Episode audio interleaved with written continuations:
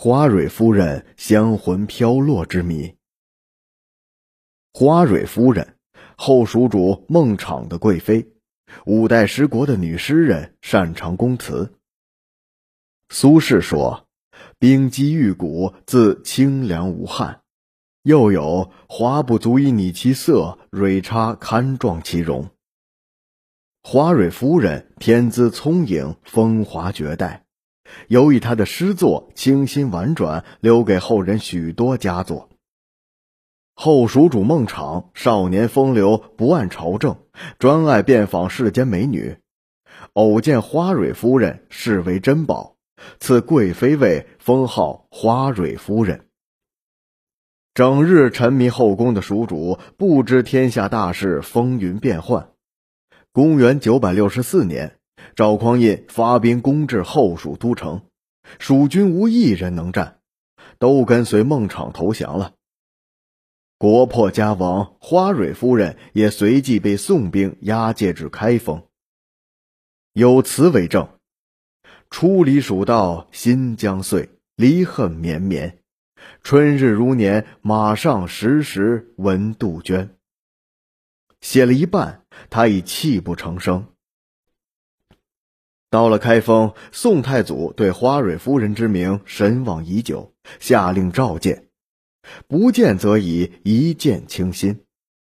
他被花蕊夫人的花容月貌所迷倒，几近失态，后故作镇定的假装指责花蕊夫人，真是红颜祸水，堂堂后蜀竟毁于一个妇人之手。花蕊夫人言辞道。当皇帝的不知善理朝政，沉迷酒色，以致国家衰败，而又把这个罪名强加给了弱女子，是何道理？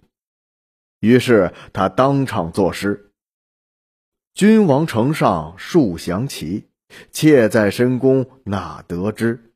十四万人齐解甲，宁无一个是男儿？”花蕊夫人的这首述亡国诗。悲愤中带着不卑不亢的气节。当时后蜀有兵十四万，竟被赵匡胤的几万人打得落花流水。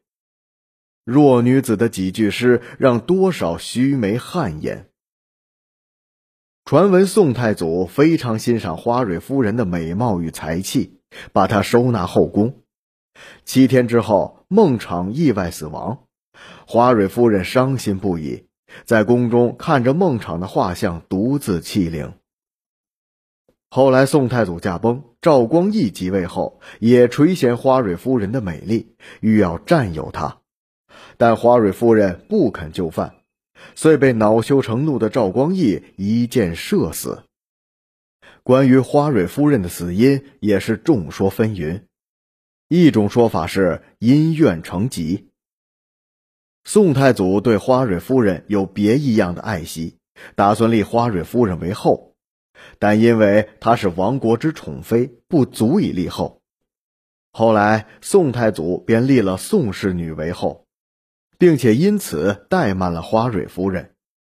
花蕊夫人本就无亲无故，再加上长期的冷宫生活，让她再也无法忍受被人遗弃的痛苦。因此产生怨疾，郁郁而终。第二种说法是，因其怀念雇主孟昶，招致了杀身之祸。据说花蕊夫人在开封深宫里，每当深夜便拿起孟昶的画像，痛哭流涕，以表思念之情。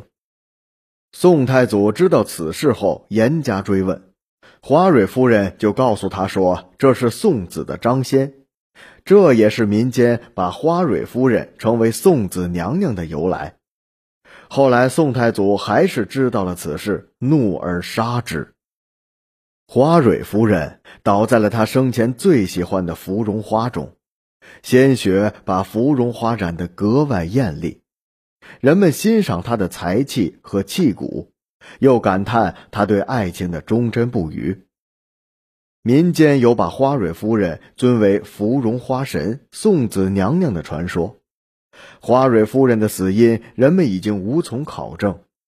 但是覆巢之下，安有完卵？她的命运注定是个悲剧。